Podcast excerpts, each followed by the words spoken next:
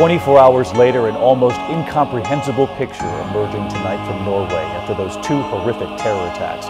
First in downtown Oslo, then at a youth camp. The death toll has now risen to 92, so many of the victims children.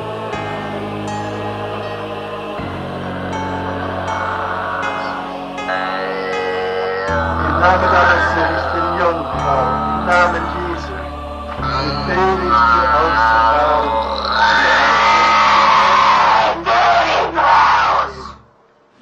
shall defend our island, whatever the cost may be. We shall fight on the beaches. We shall fight on the landing grounds. We shall fight in the fields and in the streets. We shall fight in the hills.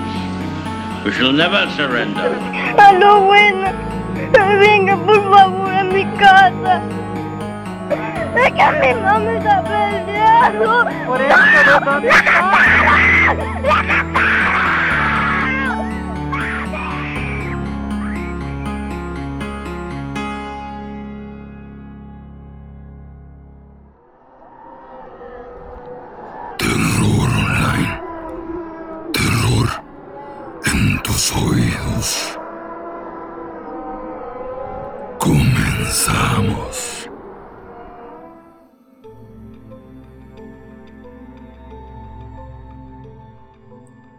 Muy buenas noches.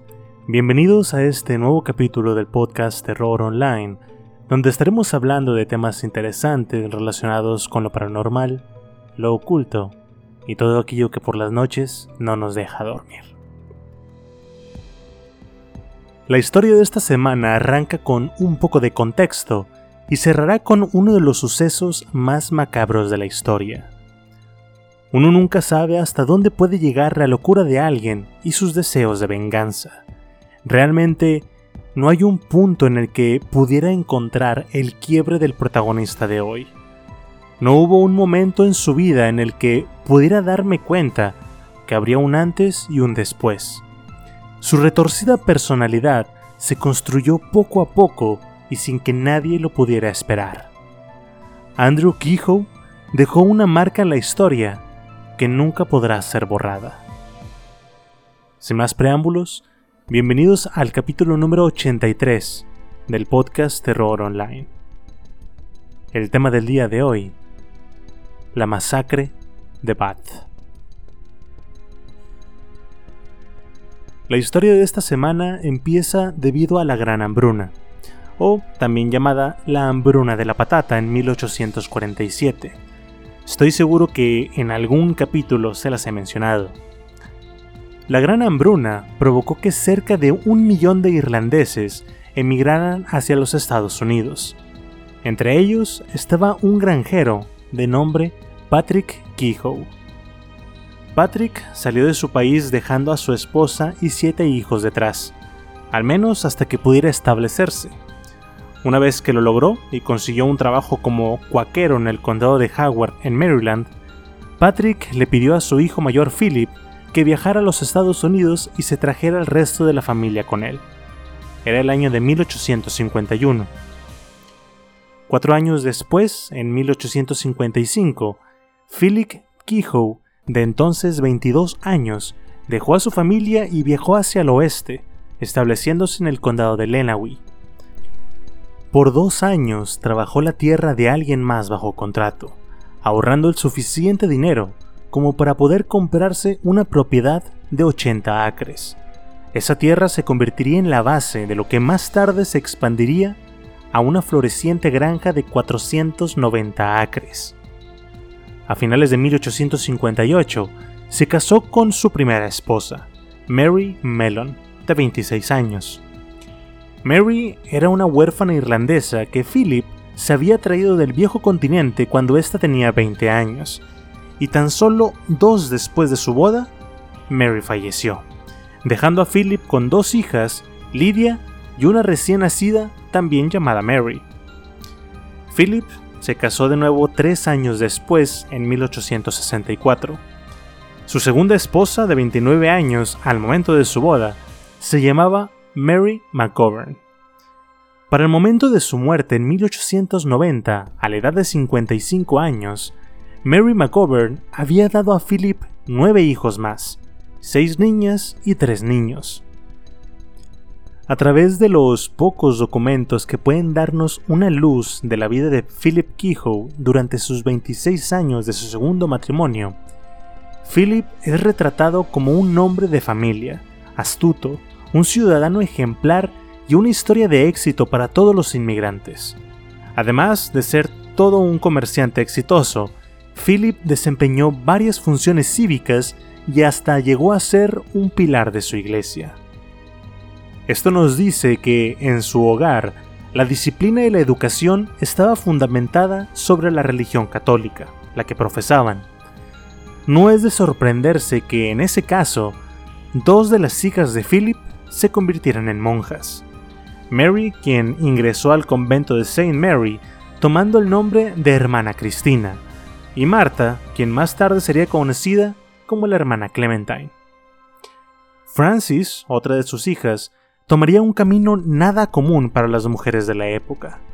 Ingresó al Colegio de Leyes en Detroit después de terminar su educación de preparatoria. Eso fue en un momento cuando solo el 5% del país asistía a la universidad. No solo su educación, sino su vida también sería excepcional para la época. En mayo de 1852, a la edad de 23 años, Mary se casó con un granjero de Lenawee llamado John Cush. 15 años después, en julio de 1907, en una época en la que las separaciones maritales eran raras, la pareja se divorció. 15 años después de haberse divorciado, Francis, quien nunca se volvió a casar, apareció en los titulares de los periódicos acusada de ser una rompehogares. De acuerdo a las acusaciones de una mujer llamada Marion, señora de Mirin, Francis había subido a su auto con su esposo, le permitía que la visitara en su apartamento y le aceptaba regalos. Por su parte, Francis se sacudió de todas las acusaciones en su contra, declarando que el señor Mirin no era más que un chofer y su sirviente. Seis años atrás, Francis había sufrido un accidente y se lastimó la rodilla. Mientras se recuperaba, contrató al señor Mirin para que limpiara su apartamento, lavara los platos e hiciera otras tareas. Ocasionalmente servía como chofer y Francis le pagaba, en ocasiones, con abarrotes. Cuatro años después del escándalo, en agosto de 1926, Francis Kihu y Kush murió de una enfermedad cardíaca.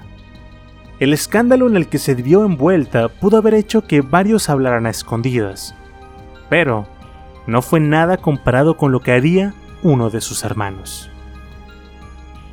Philip Kehoe había tenido seis hijas antes de que Andrew llegara al mundo el 1 de febrero de 1872. Como su primer hijo, Andrew ocupó un lugar especial en la familia, el tan esperado heredero, aquel con las expectativas más altas. La infancia de Andrew coincidió con la época a veces llamada la era de la electricidad, un tiempo en el que Thomas Edison y Nikola Tesla eran alabados por ser hechiceros modernos.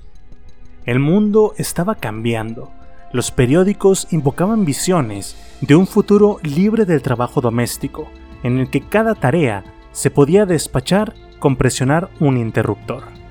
Los niños vivían una época fundamentada sobre los misterios de la electricidad.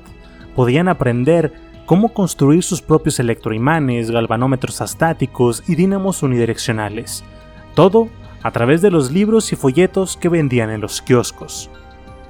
Según todo lo que sabemos de Andrew, este mostró un marcado interés en la mecánica desde sus primeros años, y, al igual que innumerables niños de su edad, Andrew estaba fascinado con el misterio de la electricidad. Un vecino describiría al joven Kehoe como un chico que dedicó su talento a construir dispositivos eléctricos que instaló en la granja de su padre. La granja se convirtió en su laboratorio personal, en donde siempre trataba de improvisar la granja con alguno de sus gadgets. También hay información que nos confirma que fue el mejor de su clase en la preparatoria y que poseía habilidades excepcionales. Sin embargo, también hay quienes lo retratan como una persona proclive a estar sola, perdida en sus pensamientos, completamente aislado. Cuando cumplió los 18 años, su madre Mary falleció debido a una larga y progresiva enfermedad descrita como una enfermedad del sistema nervioso. En los años siguientes, Andrew permaneció al lado de su padre, ayudando en el trabajo agrícola, la cría de ganado y continuando sus experimentos con artilugios agrícolas que, según él, tenían la intención de ahorrar mano de obra. Esa etapa de su vida llegó a su fin con el final del siglo. En 1898, Philip, de 65 años, se casó por tercera vez con una viuda llamada Francis Murphy Wilder, 25 años menor que él. No mucho tiempo después, Andrew se fue de la casa. Poco se sabe de los siguientes ocho años de la vida de Andrew, pero en algún punto se inscribió en la Universidad Agrícola de East Lansing. En algún momento durante este periodo, llegó a Iowa en donde encontró trabajo como liniero. También pasó tiempo en St. Louis mientras que trabajaba como electricista. Familiares más tarde dirían que vivió tiempo en Missouri en donde aparentemente sufrió un accidente en donde se golpeó la cabeza. Permaneció inconsciente durante casi dos meses. En 1910, Andrew Kehoe regresó al condado de Lenawee, en donde vivió de nueva cuenta con su padre, su madrastra y un tercer integrante. En 1902, Philip Kehoe, de entonces 69 años, se había convertido en padre otra vez en esta ocasión de una niña llamada Irene. El cómo se sintió Andrew con la llegada de la niña no fue muy claro, pero lo que se sabe se puede resumir con una anécdota. Irene tenía un pequeño gato. Poco tiempo después de que Andrew regresara, él mató al gato. En la primavera de 1911, Francis, quien había estado recogiendo nueces en el bosque junto a Irene, regresó a la cocina para preparar la cena. La cocina estaba equipada con una nueva estufa de gasolina. Eran la novedad de la época. Usando una estufa como estas, se podía dormir un par de horas extras cada mañana, ya que no había la necesidad de subir la temperatura en la cocina. Lo que sus fabricantes no señalaron fue que eran aparatos extremadamente peligrosos que provocaban fatales accidentes. Los periódicos del condado imprimían encabezados como Estufa de gasolina trae la muerte y destrucción. Muerte por estufa de gasolina. Bebé muere quemado por estufa de gasolina, etc. Entre las advertencias del uso de estas estufas, había una que decía, no pongas el tanque en la estufa cuando lo llenes. También había no llenes el tanque mientras las hornillas estén encendidas. No enciendas los quemadores si se derramó gasolina. No intentes operar la estufa si no sabes cómo funciona. No se sabe exactamente cuál de estas advertencias no tomó en cuenta Francis. Lo que es cierto es que cuando puso el cerillo en la estufa, ésta explotó y la envolvió en llamas. Tras escuchar la explosión y los gritos de su madrastra, Andrew se apresuró a la cocina y en lugar de ayudarla, se quedó mirándola quemarse por un tiempo. Después de salir del trance, Andrew fue por un balde de agua y se lo roció encima. El agua solo causó que el combustible ardiente se extendiera sobre su cuerpo, desintegrándole la poca piel que le quedaba. Para ese entonces, Philip, de casi 80 años, se dirigió a la cocina con su andador acompañado de Irene de 9 años, y entre los tres pudieron apagar las llamas y llevar a la mujer a la cama. Como la mayoría de los vecinos, los Kehoe no tenían teléfono. El más cercano estaba en la casa de la familia Murphy. La joven Hetty Murphy estaba preparando el desayuno cuando Andrew tocó a la puerta y tranquilamente preguntó, ¿Puede llamar al doctor? Hetty le preguntó, ¿Hay alguien enfermo? No, dijo Andrew. Fanny se quemó. Después de unos segundos dijo, ¿Podrías llamar a un sacerdote también? Los hombres llegaron poco tiempo después. Francis estaba más allá de la ayuda médica. Sus músculos se habían rostizado hasta el hueso y murió en agonía unas cuantas horas después. Su muerte fue declarada accidental y solo después, cuando el mundo se dio cuenta de lo que Andrew Kehoe era capaz, se extendieron rumores de que la terrible muerte de su madrastra pudo haber tenido una causa muy diferente. El 14 de mayo de 1912, ocho meses después de la espantosa muerte de su madrastra, Andrew Kehoe, de entonces 40 años, se casó con Helen Agnes Price, o simplemente Nellie. Se habían conocido en la Universidad Agrícola, ambos eran solteros de mediana edad hijos de inmigrantes católicos irlandeses. Ambos habían perdido a sus madres a muy temprana edad, y al igual que él, Nelly era la hija mayor, por lo que las demandas y expectativas de la familia eran altas para ambos. Después de casarse, se mudaron a la que había sido la granja familiar en donde Andrew siguió trabajando la tierra, mientras que Nelly fungió como una madre sustituta para su cuñada de 10 años, Irene. El lunes 12 de febrero de 1917 falleció el tío de Nelly, Lawrence Price, dejando entre sus propiedades una granja de 80 acres en el pueblo de Bath, donde la familia de Nelly había vivido antes de mudarse a Lansing. Tanto para Nelly como para Andrew, la propiedad parecía irresistible. El valor en el mercado de esta propiedad era de 12 mil dólares, Andrew consiguió juntar la mitad y el resto lo puso en una hipoteca con pagos mensuales a los albaceas del patrimonio de Lawrence Price, su viuda, su hermano y el abogado de la familia. Una vez que se pudo llegar a un acuerdo, Andrew, que había sido nombrado albacea de la herencia de su padre Philip dos años antes, inmediatamente se deshizo de la granja Kehoe y se mudaron a su nuevo hogar en Bath. Era la primavera de 1919. Para los habitantes de Bath, el nuevo hombre en el pueblo parecía ser una personalista, capaz, una persona siempre dispuesta a brindar una mano sin pedir nada a cambio. Cualquier favor que se le pedía, él lo hacía y hasta parecía ansioso y comprometido a la tarea. En palabras de muchos de sus vecinos, no había un mejor vecino que él. Gracias en parte a su esposa Nelly, quien había crecido en Bath, Andrew fue bien recibido desde el inicio y pronto se unieron a la vida social del pueblo.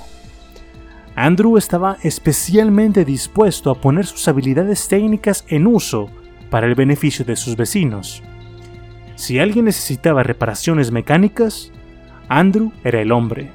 Él podía arreglar lo que se le pusiera enfrente sin cobrar un centavo por sus servicios. Sin embargo, no todo era bueno. A algunos les molestaba la manera de ser de Andrew.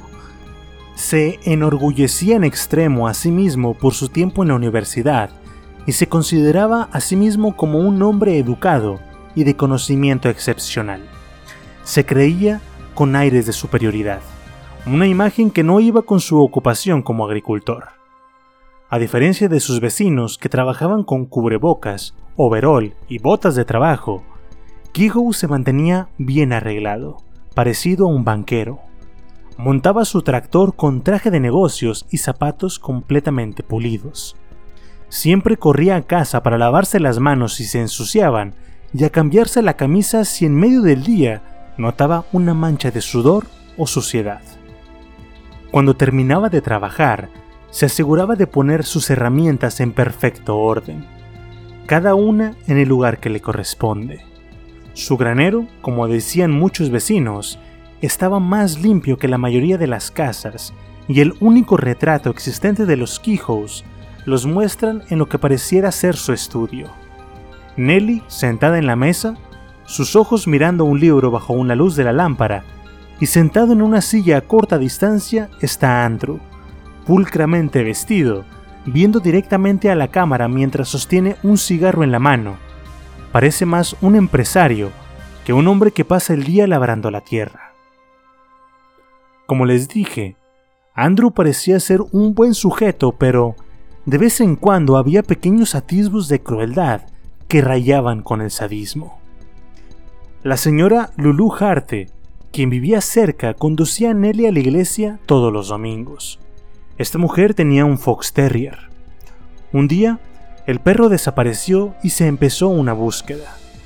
Cuando Lulu llegó a la granja de los Quijo para preguntar si habían visto al perro, Andrew dijo que sí, que de hecho lo había dejado entrar a la propiedad y que sin previo aviso le disparó al perro matándolo instantáneamente. La señora Lulu, completamente en shock, no dijo nada más pero ya nunca volvió a llevar a Nelly a la iglesia. En otra ocasión, el esposo de la señora Harte, David, llegó a la granja de los Quijo por un encargo y lo vio arriando los caballos, llevándolos más allá de su límite.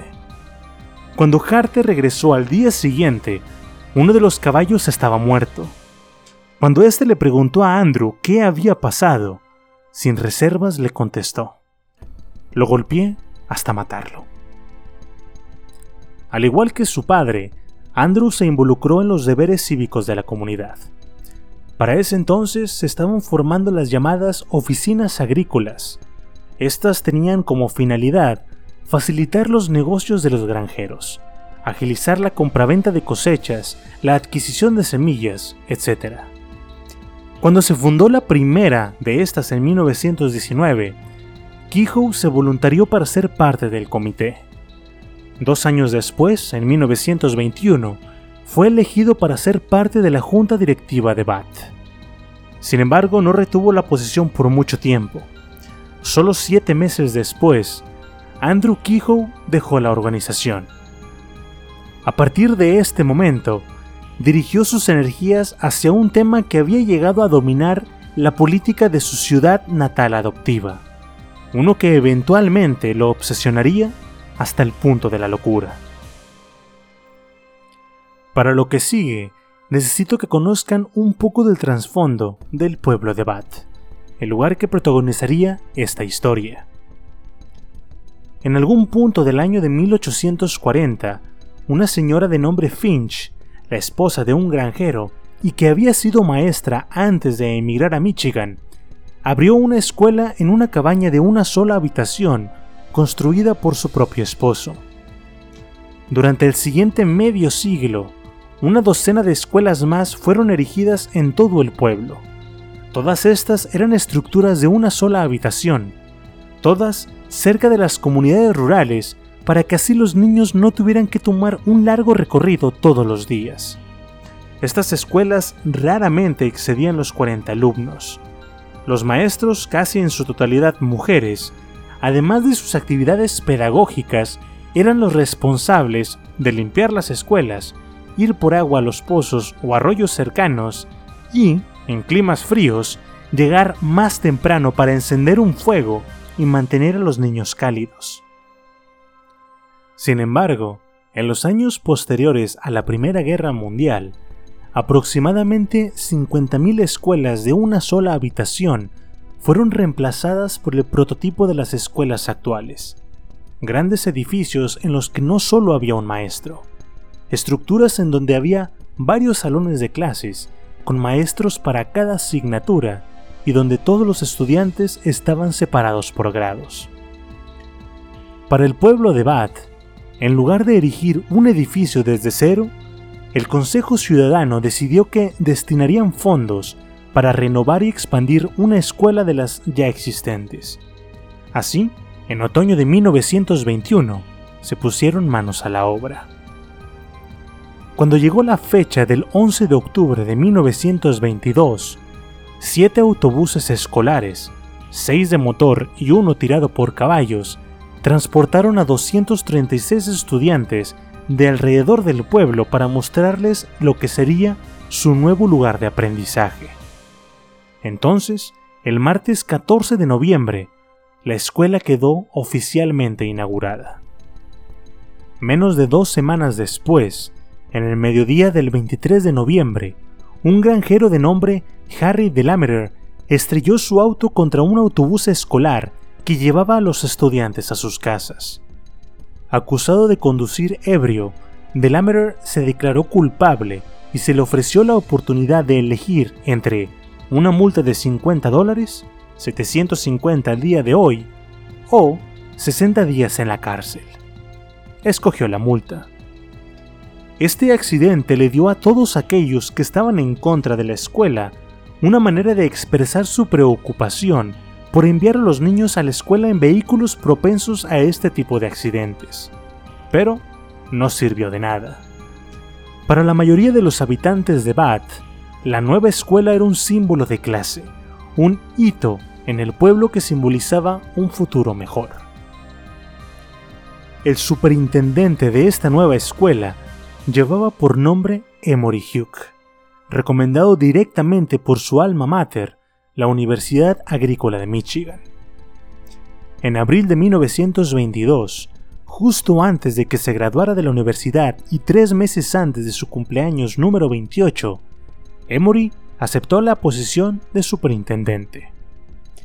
Ocho meses después, dos días antes de Navidad, Emory se casó con Ethel Newcomb.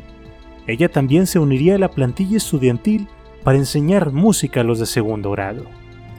Hugh demostró ser un administrador excepcional y, a pesar de su falta de experiencia, rápidamente logró cumplir con una de las principales prioridades de la Junta Administrativa.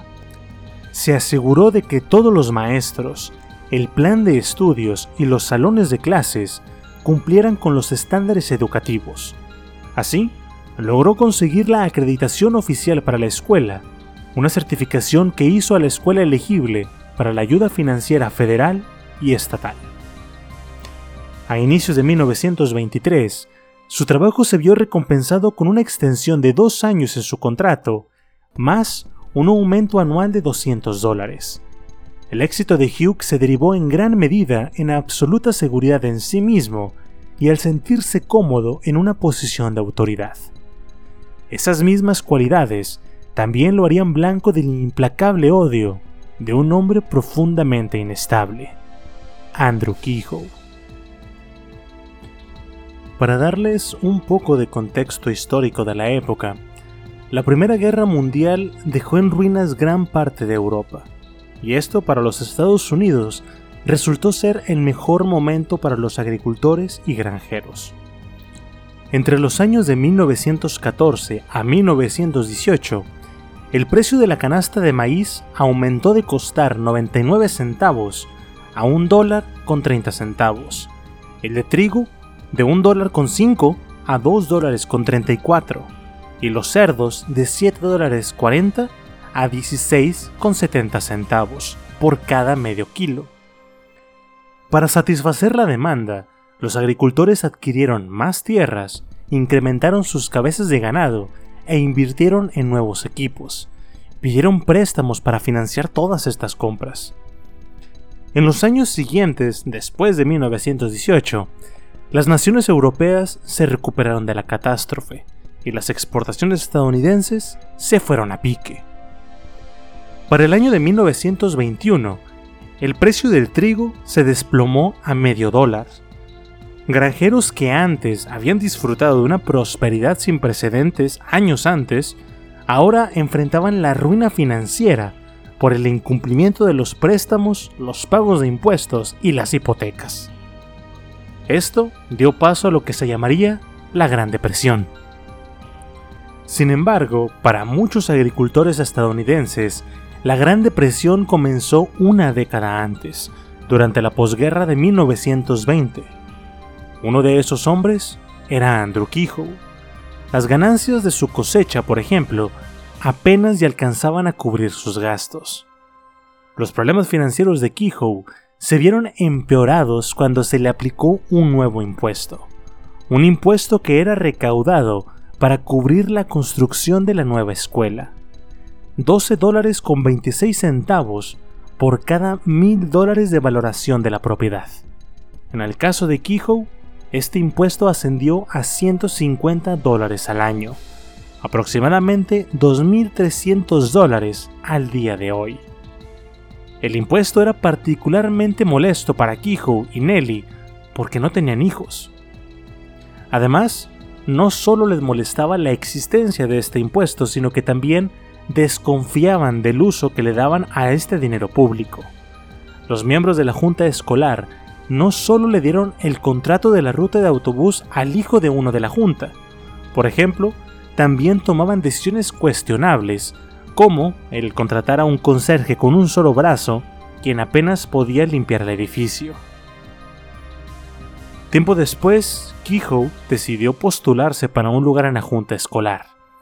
Las elecciones se llevaron a cabo el julio de 1924.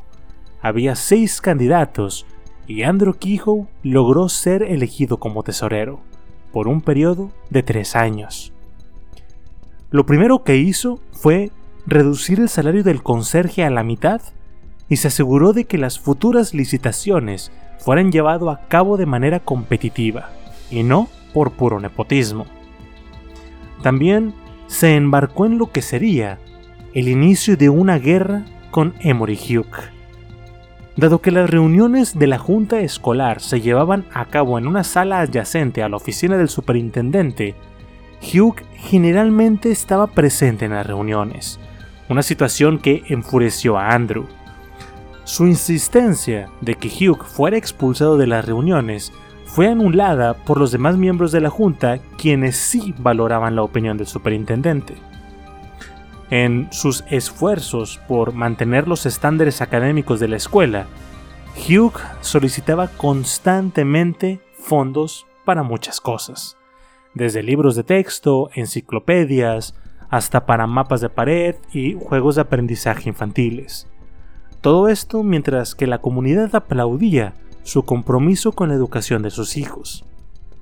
Pero a los ojos de Andrew Kehoe, Hugh no era más que un derrochador, cuyos métodos amenazaban con aumentar más los impuestos y con llevar a la comunidad, especialmente a él, a la ruina. Cuando llegó a discusión el aumento de Hugh de los 200 dólares anuales, Kehoe se aseguró de que solo recibiera la mitad. Y cuando Hugh decidió irse de vacaciones por dos semanas, Andrew se aseguró de que solo tuviera una semana de vacaciones. Como tesorero, Andrew siempre retrasaba el pago de Hugh. Decía que simplemente lo había olvidado. Hugh no podía ser prácticamente nada sin despertar la oposición de su adversario. Por ejemplo, cuando solicitó el permiso de la Junta para despedir a una maestra llamada Ruth Babcock, una maestra de economía cuya actitud y comportamiento a menudo cruzaban la línea, Kehoe se puso activamente del lado de la joven.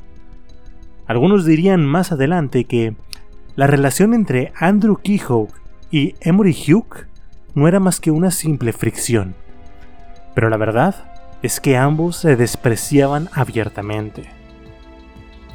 Tres años después, el 11 de mayo de 1925, se le solicitó a Andrew Kehoe que ocupara el puesto de secretario municipal, después de que el anterior ocupante del puesto falleciera a causa de una enfermedad cardíaca.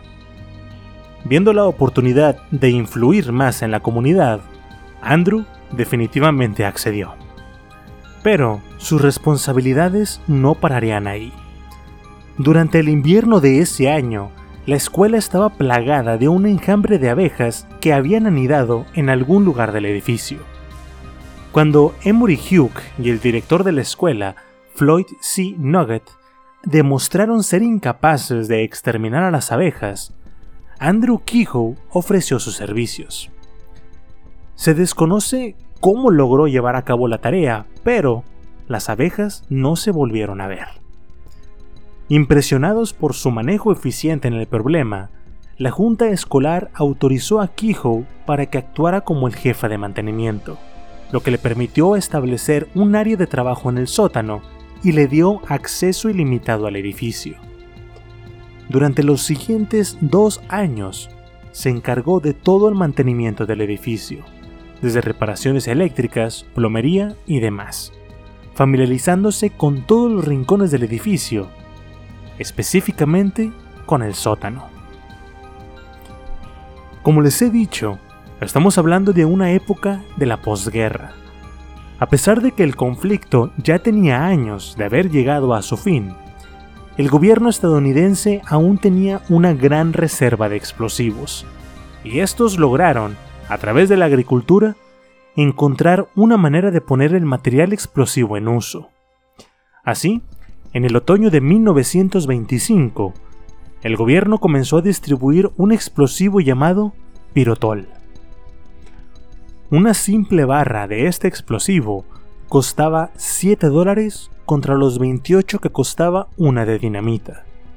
Venían en cajas de madera con 50 barras cada una y cada granjero tenía autorizada la compra de aproximadamente 3.000 barras. Para el momento en el que el suministro de pirotol se agotó en 1928, más de 50 millones de kilogramos de explosivos habían sido comprados por granjeros de todo el país. Se comenzaron a hacer sesiones de preguntas y respuestas por parte de las autoridades para que las comunidades se familiarizaran con este explosivo. Entre las preguntas que se hacían estaban, por ejemplo, cómo venía empaquetado, si se congelaba, si era venenoso para el ganado, etc. Pero una pregunta que fue respondida con un rotundo no fue, ¿se puede usar el pirotol para otro uso que no sea la agricultura? Antes de que Andrew comprara su primer vehículo en el invierno de 1926, confiaba en su vecino Job T. Slade para que le ayudara a moverse. Una noche, en el otoño de 1925, Slade recibió una llamada telefónica de Kehoe pidiéndole ayuda con un viaje a Jackson, una ciudad aproximadamente a 70 kilómetros al sur de Bath. Cuando Slade le preguntó qué quería en Jackson, Kehoe respondió: Pirotol. Kehoe compró 10 cajas, 250 kilogramos de explosivo. De vuelta a la granja, Slade le ayudó a su vecino a descargar las cajas y almacenarlas en el granero. En ese punto, asumió que usaría el explosivo para la agricultura, para destruir tocones de los árboles o rocas. Estaba muy equivocado. Kehoe esperaba plenamente que sería reelegido como secretario municipal de las siguientes elecciones programadas para el mes de abril de 1926. Por lo tanto, fue un golpe muy humillante para él cuando su propio partido se negó a nominarlo como candidato. Tiempo después, sufrió otro rechazo cuando se postuló como juez de paz en la primavera siguiente y también fue derrotado. Mientras tanto, su esposa había comenzado a manifestar una alarmante cantidad de síntomas, dolores de cabeza, ataques de tos, pérdida de peso y palidez extrema. Temía haber contraído tuberculosis, la enfermedad que había matado a su madre. Una semana después, Nelly fue admitida en el hospital St. Lawrence en Lansing, el primero de lo que sería una serie de hospitalizaciones que pondrían a prueba la carga emocional y financiera de Andrew Kehoe. De hecho, al momento en el que Kehoe le pidió a su vecino el aventón hacia Jackson para comprar el explosivo, Andrew no había realizado los pagos mensuales de la hipoteca por los últimos cuatro años. El banco no podía tolerar tal irresponsabilidad. Pero, para suerte de los Kehoes, la hipoteca se sostuvo un poco gracias a los tíos de Nelly, Julia y Richard, quienes hicieron unos cuantos pagos como ayuda. Sin embargo, para la primavera de 1926, incluso los parientes de Nelly estaban llegando a los límites de su paciencia. En marzo de ese año, Nelly, como una de las herederas de su tío Lawrence, estaba por recibir una herencia de 500 dólares. El abogado de la familia, en lugar de llevarle el dinero a Nelly, se tomó la libertad de usar ese dinero para los pagos de la hipoteca retrasados. Nelly pensó que el arreglo era justo. Andrew, por otra parte, estaba furioso. no soportaba la idea de que el abogado usara el dinero sin su permiso. En noviembre de 1926, poco después de comprar su primera camioneta, Kehoe condujo hacia Lansing, donde compró dos cajas de dinamita. Evidentemente, ninguno de sus vecinos estaba al tanto de esta compra.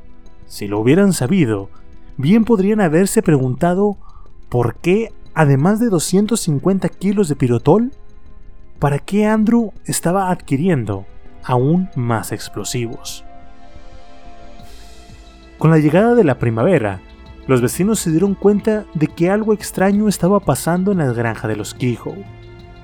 A pesar de todo su equipo de lujo, su tractor y otra maquinaria, así como su tendencia a jactarse de los métodos de cultivo avanzados que había aprendido en la escuela agrícola, su granja estaba en un terrible estado, y los cultivos se quedaban a pudrirse en los campos. Durante esa misma semana, Ward Keys, uno de los conductores de autobús de la escuela, tuvo una inusual conversación con Andrew. Era el día de la paga mensual, y Andrew estaba distribuyendo los cheques entre el personal. Esa mañana, cuando Keys recibió su cheque, se le cayó por accidente frente a Andrew. Este se agachó para dárselo y riéndose le dijo: Ten más cuidado, puede ser el último cheque que recibas. Otros habitantes de Bath también tuvieron experiencias extrañas con Andrew Kehoe por esos tiempos. A las 2 de la madrugada de un día durante la primera semana de mayo, la señora Ida Hall cuya casa estaba junto a la escuela, se despertó cuando escuchó el sonido de un motor. Al ver por la ventana, pudo ver la Ford Pickup de Andrew estacionada frente a la escuela. Mientras miraba, vio cómo el conductor iba y venía de la camioneta, bajando cajas y llevándolas a la escuela. Por alguna razón, la señora Hall pensó que estaba descargando papas, pero el por qué Andrew estaba llevando papas a la escuela a las 2 de la mañana era un misterio. Mientras tanto, Nelly, después de ser dada de alta de su última hospitalización, se dirigió a la casa de su hermana Elizabeth en Lansing. Ahí se quedó durante dos semanas y no fue sino hasta el lunes 16 de mayo que Andrew recogió de nuevo a su esposa. Al día siguiente, Elizabeth llamó a la granja de los Kehoe para preguntar cómo seguía su hermana, pero nadie contestó. Poco tiempo después, su teléfono sonó. Era Andrew. Este le dijo que Nelly se había ido a Jackson, decía sentirse sola en la granja y había ido a visitar a unos amigos, la familia Bost. Elizabeth, quien nunca había escuchado sobre tal familia, se quedó pensando, pero se sintió más tranquila cuando Andrew le dijo que volvería el próximo jueves. También hay una anécdota sobre una de las maestras, la señora Berenice Sterling, quien daba clase a los de primer año. Poco después de que Andrew saliera de casa rumbo a la escuela, la maestra lo llamó y le preguntó si podía llevar a sus alumnos al patio para un picnic de fin de año. Había planeado esta actividad para el jueves. Andrew le dijo que no había ningún problema, pero que le sugería que mejor tuvieran el picnic de una vez, de preferencia al día siguiente, el martes 17. Nadie lo sabía, pero Andrew prefería que todos los niños estuvieran dentro de la escuela en los días siguientes. Para los estudiantes de la escuela de Bath, el año escolar 1926-1927 estaba programado para terminar el miércoles 18 de mayo, el día en el que los alumnos presentaban su examen final. Pero no todos los estudiantes se tenían que presentar. Aquellos que habían mantenido buenas calificaciones estaban exentos, al igual que Irene Dunham, quien no asistió a la escuela por un dolor de garganta, y a los 15 miembros del último año que habían presentado el examen una semana antes. A pesar de esto, aún habían 250 estudiantes en el edificio. Más temprano esa mañana, Andrew Kehoe había conducido a la ciudad para enviar un paquete, una caja de madera aproximadamente de 12 pulgadas de alto, 12 de ancho y 18 de largo. Al encontrar la oficina de correos cerrada, envió su paquete a través de la American Railway Company. La caja pesaba cerca de 12 kilos y, aunque las letras habían sido tachadas con un gis negro, aún eran legibles suficientes letras para darse cuenta que el mensaje original de la caja decía Pirotol. Cuando se dirigía de vuelta a su camioneta, Andrew se encontró con un compañero de trabajo de nombre Albert Detluf. Detluf había olvidado la fecha de la próxima reunión de la junta escolar y le pidió que se la recordara. Kehoe, quien parecía un poco extraño ese día, respondió que estaba programada para el siguiente día, el 19 de mayo. Pocos segundos después se corrigió a sí mismo y dijo que se refería al viernes 20 de mayo. Después de esto, Detluf se dirigió a la escuela para revisar la bomba de agua que no estaba funcionando bien y le pidió a Kehoe que lo acompañara. Este le dijo, perdón pero no tengo tiempo, y consultando su reloj de bolsillo agregó, las clases están por comenzar, son las 9.25. Detluf sacó su propio reloj y extrañado dijo que no, que apenas eran las 8.30. Caminando hacia la escuela, Kehoe siguió a Detluf hasta el sótano en donde se encontraron con el conserje Frank Smith. Este esperaba a Detluf para las reparaciones y la conversación duró apenas unos minutos. Cuando terminaron, Detluf se dio cuenta de que Kehoe ya no estaba. Ese día, la bomba de agua no era lo único que no estaba funcionando bien. El generador también estaba averiado, por lo que la campana eléctrica que anunciaba el inicio de las clases no estaba funcionando. Afortunadamente había un plan de reserva, un gong colgado a la mitad del pasillo principal. Precisamente a las 9.30 de la mañana, el director Floyd Hewitt hizo sonar la campana. Al sonar la campana, Marta Hitz, de 15 años, junto con otros alumnos de noveno grado, entraron a su salón de clases para tomar el examen que sería aplicado por el superintendente Emory Hugh. Los alumnos más jóvenes no tendrían examen final. La maestra Hazel Waterby, de 20 años, cuyos alumnos de tercer y cuarto grado compartían salón de clases, comenzaron el día como siempre lo habían hecho, leyendo unas cuantas páginas de un cuento. La maestra de segundo grado, Leona Gutenkunst, también decidió leerle a sus alumnos una historia. La lectura tomaba lugar en la parte trasera del salón, en donde los estudiantes se sentaban alrededor de una mesa, mientras que otros se sentaban en el suelo con las piernas cruzadas. Todos los estudiantes amaban escuchar sus historias y cuando ésta terminó, todos le rogaron que leyera otra. En el salón de los de quinto grado, la maestra Blanche Harte le dijo a sus alumnos que intercambiarían salón con los de sexto. Ellos sí tomarían el examen ese día y alineándose en una sola fila, los alumnos de quinto grado marcharon escaleras arriba hacia el segundo piso, pasando junto a los alumnos de sexto en las escaleras. Mientras tanto, después de llegar finalmente alrededor de las 9.30, George Harrington, el plomero que arreglaría la bomba de agua, se unió al conserje Frank Smith en el sótano, donde inmediatamente se pusieron a trabajar. A una calle al norte de la escuela se encontraba la casa de la señora Hall Warner, una joven viuda que había vivido en Bath la mayor parte de su vida. A las 9.44 de la mañana, estaba de pie junto a la ventana que daba a la escuela colocando una cortina nueva. Al mismo tiempo, a medio kilómetro al oeste de la escuela, Monty Hellsworth estaba plantando melones en su patio. Segundos después, en el sótano de la escuela, una alarma escondida marcó las 9.45 de la mañana. En un instante, mientras que el plomero George Harrington se agachaba para revisar la bomba de agua, escuchó un estruendo y fue arrojado violentamente contra la pared del sótano a unos cuantos centímetros detrás de él.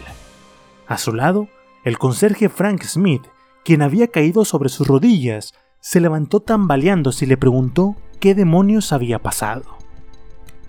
Mientras hacían sus exámenes, Marta Hills y los otros estudiantes de noveno grado se asustaron por el repentino estruendo.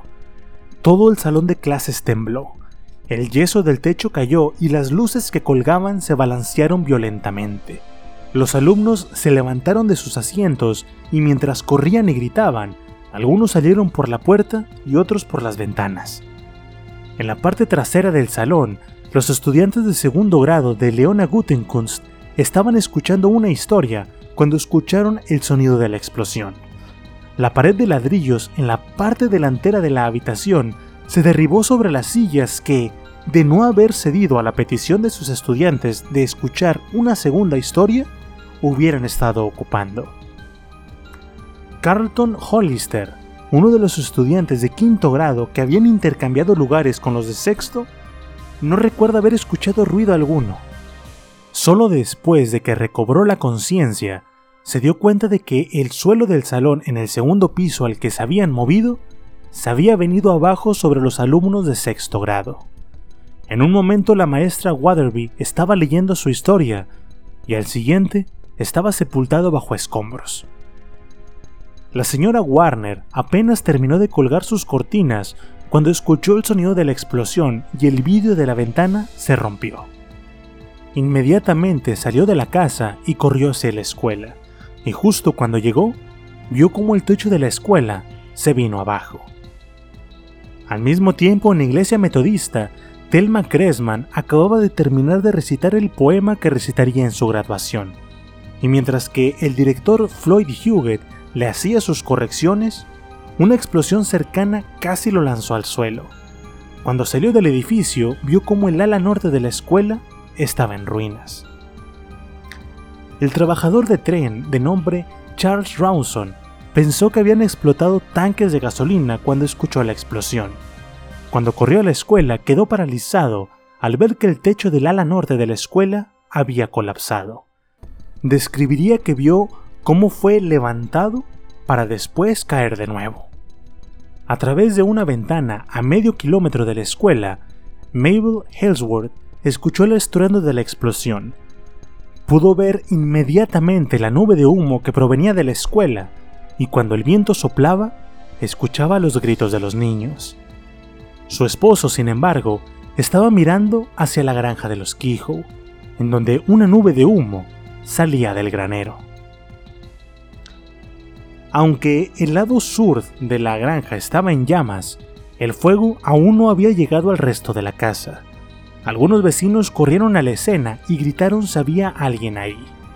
Varios vecinos entraron a la casa a registrar si había alguien.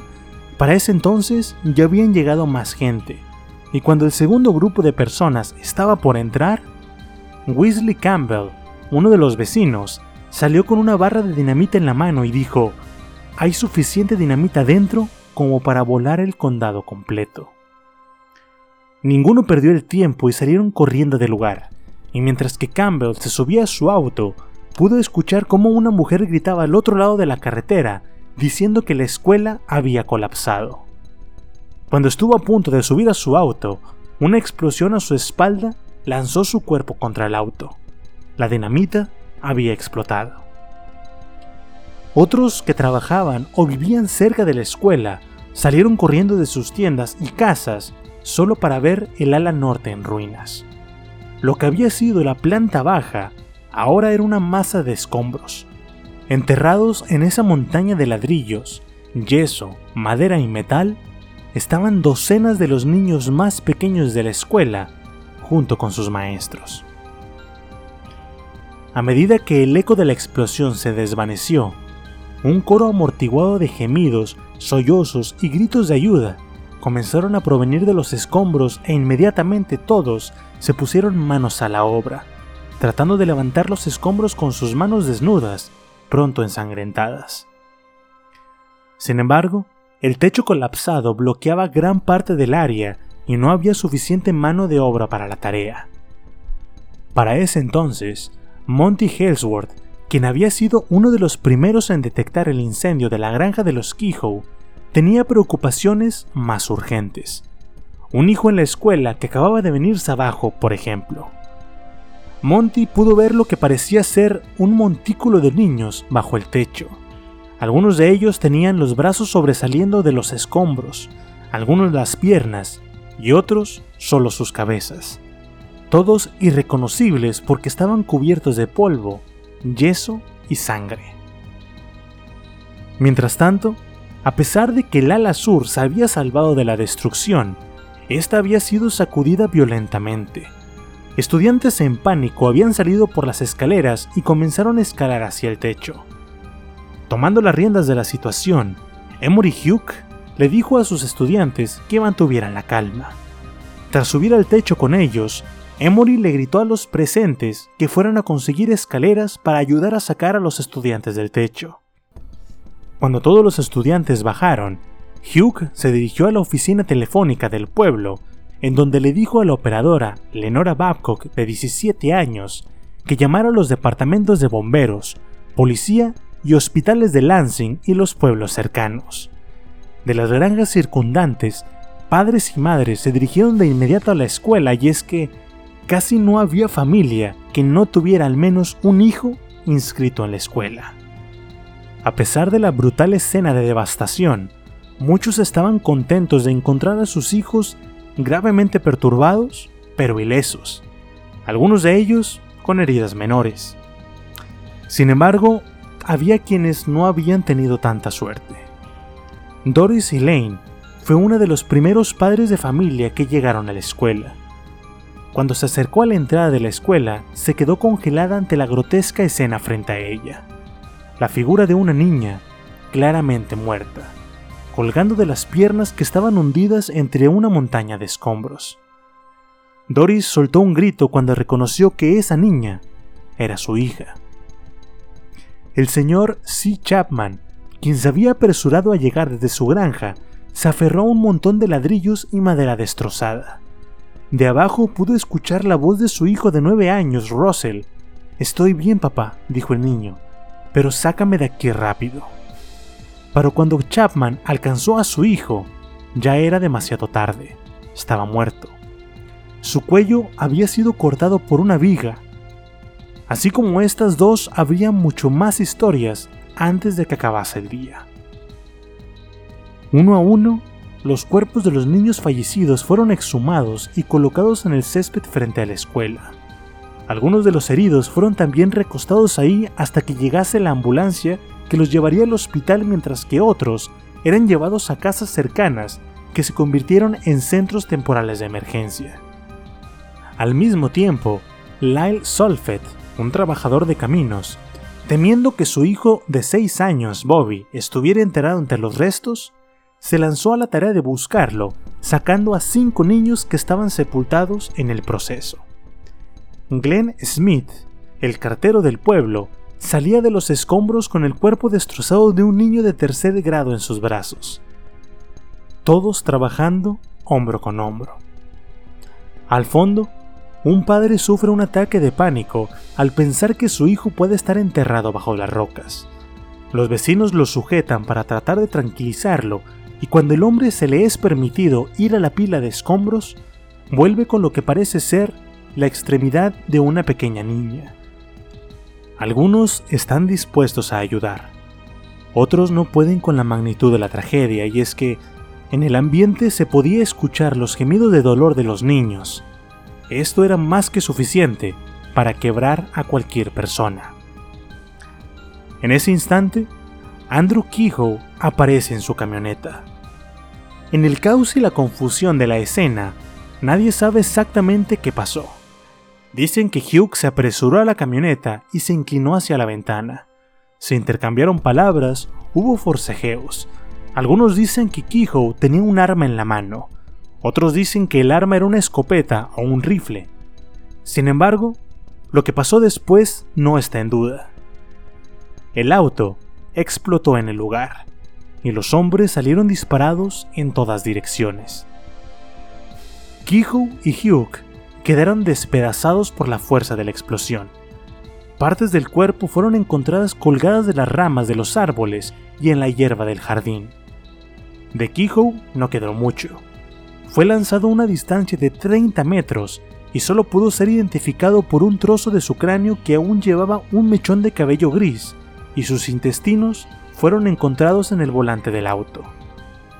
Hugh quedó reducido a una mancha de sangre, huesos y cabellos, nada parecido a un cuerpo humano. A pesar de quedar en pedazos, quedaron suficientes trozos de su abrigo para permitir a quienes lo habían visto esa mañana identificar los restos. Además, la explosión se cobró la vida de otras víctimas. Dos de ellos, Glenn Smith y su suegro Nelson McFarren. Ambos habían estado cerca de la camioneta cuando detonó. McFarren murió instantáneamente y Smith perdió su pierna hasta la altura del muslo. Aún estaba vivo cuando un grupo de rescate llegó a ayudarlo. Uno de los presentes se quitó el cinturón y trató de hacerle un torniquete. Fue llevado de inmediato al hospital en una de las primeras ambulancias que llegó al lugar, pero murió antes de entrar a la sala de emergencias.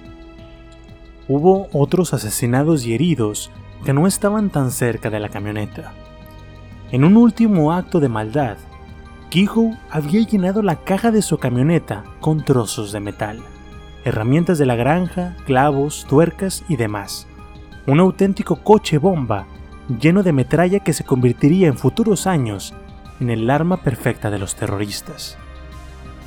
La señora Anne Perron, una inmigrante italiana que había emigrado al país siete años antes, estaba de pie a una calle de distancia con su hija pequeña Rosie en brazos cuando la metralla de la camioneta le arrancó un ojo y le explotó parte del cráneo. Milagrosamente la pequeña resultó ilesa, y la señora Perron sobreviviría pero solo después de someterse a una extirpación quirúrgica de 62 fragmentos de hueso y una porción de su cerebro. Francis Fritz, padre de tres hijos cuya hija mayor murió en la explosión inicial, estaba ayudando a sacar a los niños de los restos cuando algo lo golpeó en el pecho y viajó hacia su hombro, fracturándole varios huesos y dejando su brazo izquierdo permanentemente incapacitado. Otro proyectil de acero, un tornillo del auto, se alojó en el brazo de un estudiante de sexto grado de nombre Steve Stavinsky, quien ya tenía ambas piernas rotas. Cleo Clayton, de 8 años, quien había salido ilesa de la explosión inicial, fue golpeada en el abdomen por un enorme tornillo que desgarró el estómago y le golpeó directamente en la columna vertebral. Permaneció consciente hasta su muerte siete horas después. Mientras tanto, policías y bomberos de todas las comunidades cercanas, así como doctores, enfermeras, empleados de la Cruz Roja soldados, cientos de estudiantes y varias organizaciones como los Boy Scouts, todos se pusieron manos a la obra para ayudar a los heridos. Después de un tiempo, el gobernador Fred W. Green llegó con su esposa Helen. Paralizado al inicio al ver la devastación, el gobernador se subió a las mangas y comenzó a quitar escombros mientras que su esposa se unió a las enfermeras para curar los heridos. Casi al mismo tiempo, dos oficiales de policía que exploraban el sótano de la escuela, el capitán John O'Brien y William Clock, dieron con lo que parecía ser una pequeña pila de escombros que habían caído del techo en el cuarto de calefacción. Mirando más de cerca, se dieron cuenta de que eran varias barras de pilotol que sobresalían de un trozo de yeso. Había cables que corrían desde los explosivos hasta una fuente desconocida. Temiendo que el explosivo pudiera estar conectado a un dispositivo de tiempo, los oficiales salieron inmediatamente del lugar. Se dieron órdenes de detener las labores de rescate, pero los padres saltaban la zona acordonada para seguir buscando a sus hijos. El oficial O'Brien, quien más tarde sería elogiado por su heroísmo, juntó a un grupo de hombres y volvieron al sótano. El explosivo que encontró había estado pegado al techo usando una malla de alambre y yeso. Esa porción que se había caído del techo con el retumbar de la explosión resultó ser una pequeña fracción de lo que estaban a punto de descubrir. Siguiendo los cables, el grupo encontró más de 300 barras adicionales de pirotol sin explotar, 10 sacos de pólvora y 204 barras de dinamita plantadas en todo el edificio entre el techo del sótano y el primer piso de la escuela, todos conectados por una red de cables y dos baterías que estaban unidas a un reloj despertador. No se sabe si fue por cableado defectuoso carga insuficiente en las baterías o un cortocircuito, pero la mayor parte de la dinamita que Kehoe había pasado semanas plantando por las noches no había podido detonar. Los explosivos eran suficientes para destruir la escuela entera y asesinar a cada niño y maestro en el interior. De haber sucedido, el pueblo de Bath se hubiera convertido en la escena del mayor asesinato de niños en la historia del mundo.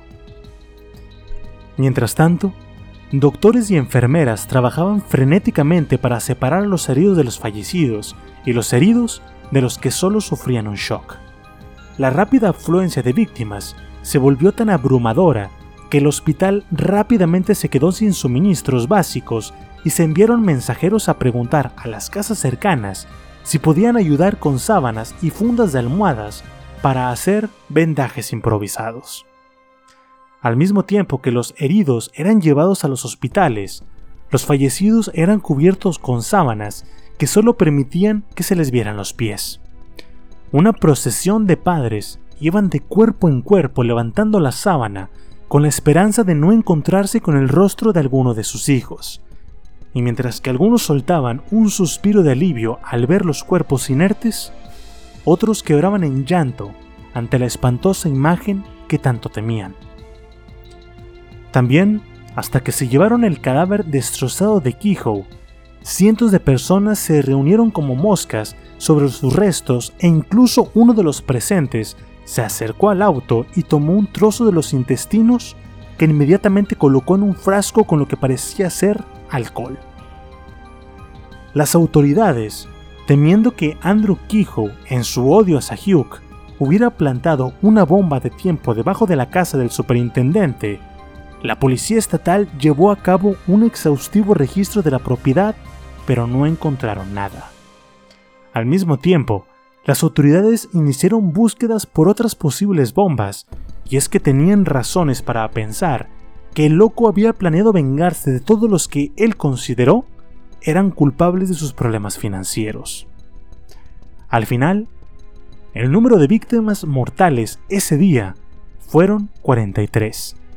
Kehoe y las tres víctimas adultas que estaban junto a su coche bomba, Emory Hugh, Glenn Smith y Nelson McFarren.